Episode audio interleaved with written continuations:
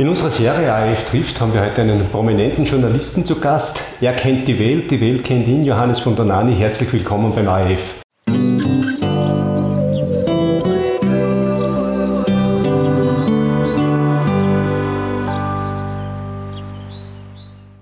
Grüß Gott.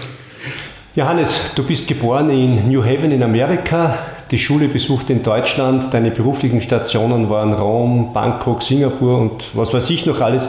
Äh, bist du das, was man als Kosmopoliten bezeichnen kann? Ich bin gerne unterwegs gewesen, wobei du eine wichtige Station vergessen hast. Ich war im Kindergarten in Bad Aussee.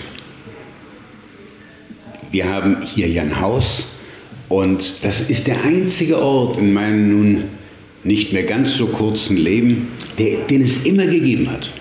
Also wenn ich sage, Aussee ist mein Zuhause, dann meine ich das sehr ernst. Der Kindergarten war ja bei den Klosterschwestern, den es heute leider nicht mehr gibt, aber du hast ja eigentlich einen Steinwurf davon entfernt gewohnt. Ich habe einen Steinwurf davon gewohnt und äh, irgendwann stand ich vor dem Haus und neben dem Auto und es kam eine der alten Schwestern hinauf, guckte mich an und sagte, sagen Sie, bist du das Hänschen? Und ich sagte, ja ich bin das Hänschen. Und da sagt sie, ja Mai, ist das alles schön, aber du warst der schlimmste Bub von allen. Und ich sage, wieso das denn? Du bist der Protestant. Äh, in deiner Biografie habe ich gelesen, dass du schon sehr früh deine Mutter verloren hast. Du bist dann in Deutschland aufgewachsen, äh, hast unter anderem die später berüchtigte Odenwaldschule besucht. Hast du das irgendwie mitbekommen, was dort gelaufen ist? Nein, nein, nein. Äh, das ist auch, glaube ich, zu viel verlangt von jungen Menschen zwischen 14, 16, 17. es war zwar eine Zeit, in der angeblich anything goes, alles möglich war, aber diese Vorstellung haben wir gar nicht gehabt, dass es dann also Lehrer geben könnte, die aus einem einzigen Grund an der Schule waren, dass dort ein Netzwerk operierte für Pädophile. Und ich habe damit da, davon zum ersten Mal gehört in Singapur. Saß ich am Schreibtisch und irgendjemand rief mich an und sagte, Frankfurter Rundschau hat eine große Geschichte gemacht, weißt du was, ja, keine Ahnung. Äh, dass sowas kann immer mal passieren, war meine damalige Reaktion. Und dann habe ich gedacht, wenn jetzt hinterher nichts kommt, dann war das eben so ein einmaliger Fall und mit dem in irgendeiner Form muss man dann leben. Und ich habe nichts gehört. Es kam ja nichts 1999 zunächst einmal. Das Ganze kam erst 2010 und dann mit aller Macht und inzwischen ist die Schule zu. Du hast dann später studiert. War dir da schon irgendwo der Berufswunsch klar, ich möchte einmal Auslandskorrespondent werden oder Journalist werden? Ich wollte immer was mit Schreiben zu tun haben. Äh, meine Kindergedichte sind berühmt berüchtigt.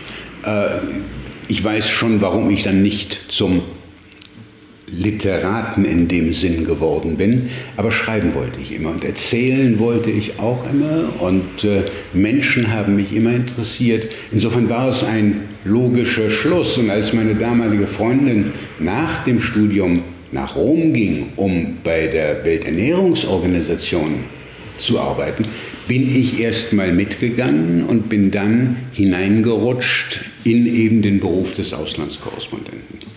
Wenn man so wie du, also in Rom, Bangkok, Singapur tätig ist, ist es dann eigentlich auch Voraussetzung, dass man die Landessprache spricht oder kommt man mit Englisch durch? Äh, man sollte zumindest ein wenig von der Landessprache können. Italienisch spreche ich fließend, Englisch sowieso. Ähm, Singapur war ein bisschen frustrierend. Ich äh, setzte mich hin, lernte Mandarin. Äh, nach ein paar Wochen hatte ich so das Gefühl, ich könnte wenigstens mal dem Taxifahrer sagen, äh, wo er hinfahren sollte und erzählte ihm das auf Mandarin. Und er drehte sich um und sagte, sorry Sir, I speak only Hokkien, das ein anderer Dialekt oder eine andere chinesische Sprache ist. Und da war die Begeisterung für mein Mandarin doch ein wenig gebremst, weil Singapur und die südostasiatischen chinesischen äh, Communities eben anderes sprachen als das Mandarin. Deine journalistische Tätigkeit hat dich ja auch einmal vor das Gericht gebracht, äh, die sogenannte Cicero-Affäre, wo es um Staatsgeheimnisse gegangen ist im Prinzip. Naja, äh, ich hatte ein Papier bekommen, und das ist das Schönste für Journalisten und investigative Journalisten, wenn sie ein offizielles Papier bekommen, das sie eigentlich nicht hätten sehen dürfen. Und da war ein Papier mit einer Analyse und dem Profil des damals wohl gefährlichsten Al-Qaida-Terroristen im Irak.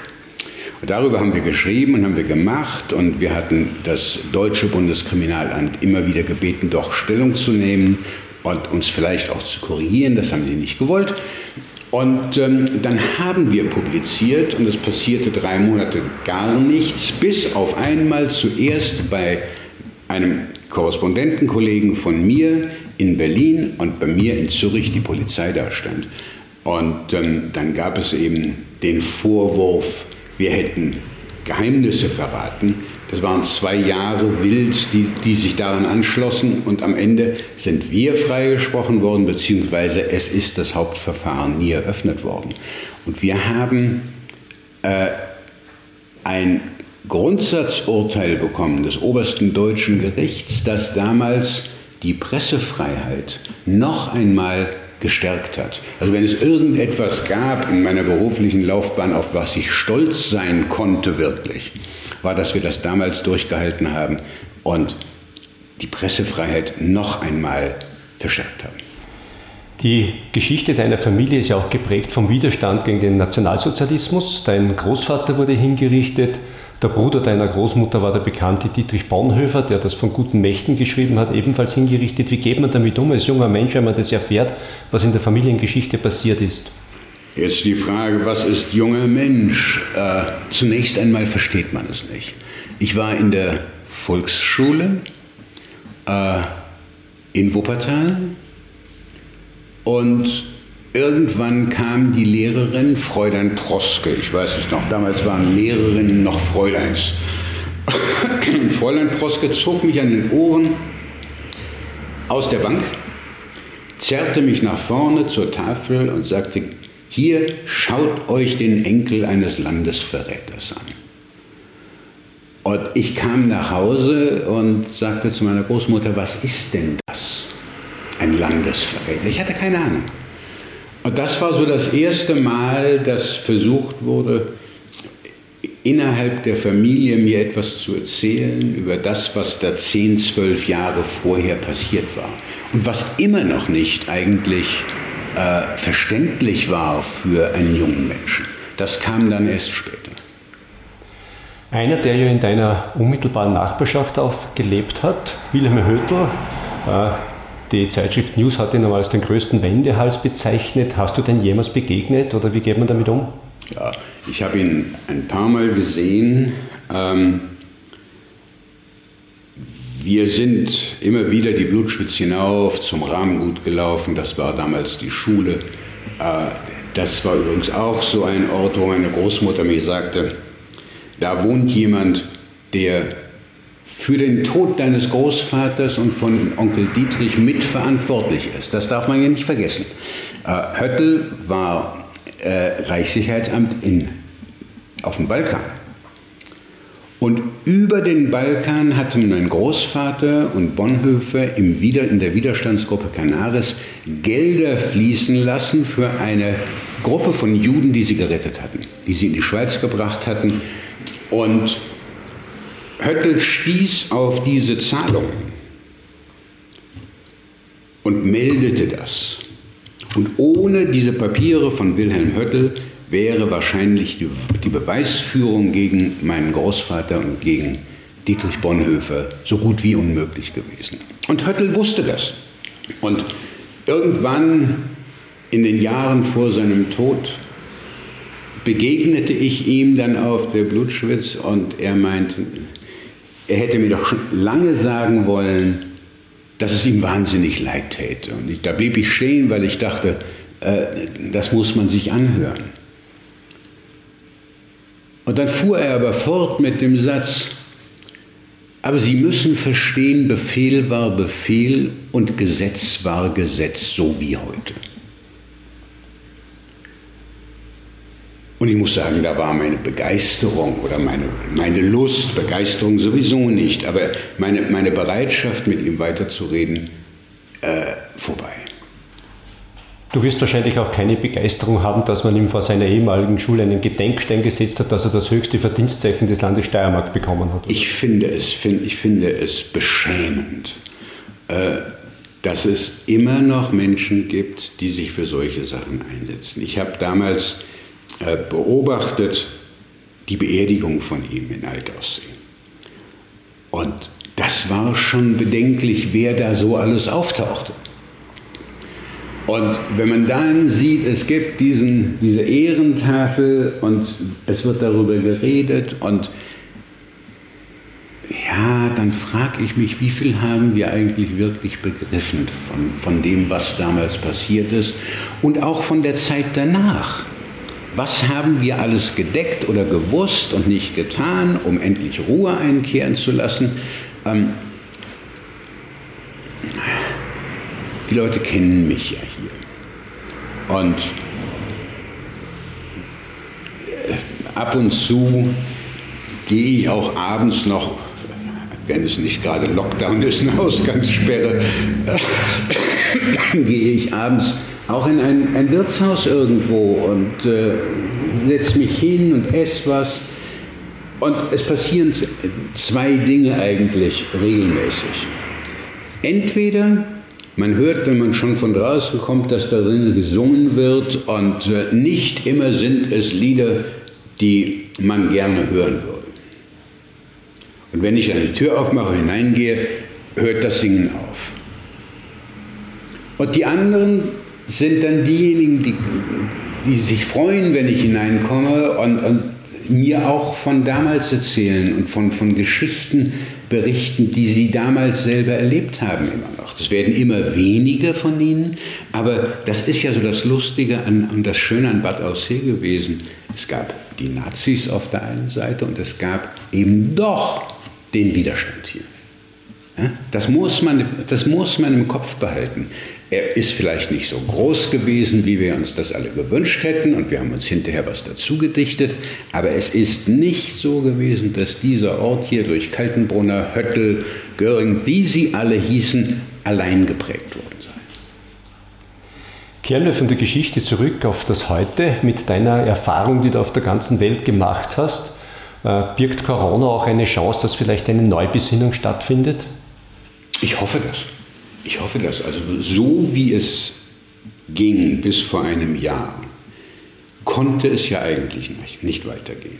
Wir wussten, dass es einen Klimawandel gibt, wir haben ihn nicht ernst genommen. Wir haben gewusst, dass die äh, Wohlstandsschere in unseren Gesellschaften immer größer wird, wir haben nichts dagegen getan. Wir haben zugeschaut, wie sich an den Grenzen von Europa, und wir bezeichnen Europa, die Europäische Union, ja immer noch als ein Friedensprojekt. Aber wir haben zugelassen, dass sich an den Rändern unserer Gemeinschaft Flüchtlingslager gebildet haben. Moria in Griechenland, jetzt in diesen Tagen gerade in äh, Sarajevo und Bosnien-Herzegowina. Das hätten wir uns so nicht vorgestellt. Und wenn ich mir überlege, dass äh, Jeff Bezos der Besitzer von Amazon und der Washington Post, innerhalb des vergangenen Jahres sein Milliarden, mehrere, viele Milliarden Vermögen um ein Drittel gesteigert hat, weil in Corona-Zeiten bestimmte Dinge einfach nicht möglich waren, dann sage ich, so kann es nicht weitergehen. So geht es nicht. Und bevor uns das alles um die Ohren fliegt, würde ich doch eigentlich gerne sehen, dass wir alle und zwar von einer Basis von unten nach oben, äh, Lernfähigkeit uns auf den Weg machen, besser mit unserem Planeten, besser, besser mit unseren Mitmenschen, besser in unseren eigenen Orten, Städten, Dörfern, Communities umzugehen. Und ich glaube, da ist eine Chance. Ich glaube, dass, dass Corona, also ich kriege jetzt Haue von, von den Zuschauern, aber ich glaube, dass Corona sogar ein Geschenk sein kann dass wir gezwungen worden sind, an, auf, äh, anzuhalten, uns umzuschauen und zu sagen, das ist gut für uns und das ist nicht gut für uns. Hier müssen wir etwas verändern und die Politik hat bewiesen, und deswegen bin ich einigermaßen optimistisch, die Politik hat bewiesen, es geht ja etwas zu tun. Also wenn ich an Deutschland denke, ich will gar nicht so in die österreichischen Niederungen der Politik hinein, aber wenn ich mir anschaue, wie in Deutschland die große Koalition aus den Sozialdemokraten und den Christdemokraten jahrelang gesagt hat, wir dürfen uns nicht verschulden. Die schwarze Null, also einen ausgeglichenen Haushalt, das war das Mantra, das, mit dem alles abgebügelt wurde. Dann kam Corona und die Gefahren wurden klar. Und die Politik war in der Lage, sich zu bewegen. Sehr schnell. Und das, glaube ich, ist der Schwung, den wir mitnehmen müssen und wo wir auch als Bürger und die Medien auch, also Vorsicht, ich will meine Zunft da gar nicht ausschließen, dass wir das nicht immer gut erkannt haben. Aber ich glaube, es ist der Zeitpunkt gekommen, wo wir sagen können und müssen, lasst uns gemeinsam neue Wege ausprobieren, neue Ideen entwickeln, neue, äh, ja von mir aus auch Fantasien aufbauen. Ja, auch Politik und das Zusammenleben ist immer auch eine Frage von Fantasie. Wozu, worüber bin ich bereit nachzudenken? Wenn ich hier etwas verliere, vielleicht gewinne ich woanders wieder etwas. Wie wollen wir unsere Demokratie auch schützen und wehrhaft machen? Ein ganz wichtiger Punkt. Wir tun so, vor allem die Jüngeren, als ob Frieden und Demokratie ja so vom Himmel als Manna herunterfallen und da sind in unbegrenzter Menge. Es stimmt nicht. Wenn wir uns nicht einsetzen für die Art, in der wir leben wollen, wenn wir dafür nicht kämpfen, wenn wir nicht mit einer gewissen Zivilcourage aufstehen, das heißt nicht Heldentum in irgendeiner Form, aber Zivilcourage. Dann kann uns das, was wir aufgebaut haben in 70 Jahren, in wenigen Jahren kaputt gehen. Mr. Trump ist eine Warnung. Dann wollen wir hoffen, dass nichts kaputt geht, sondern dass wirklich aus der Krise eine Chance, dass Fantasien wachsen. Johannes, danke für das Gespräch und ich wünsche dir noch einen schönen Aufenthalt in Bad Aussee. Danke. Danke, euch alles Gute und bleibt gesund.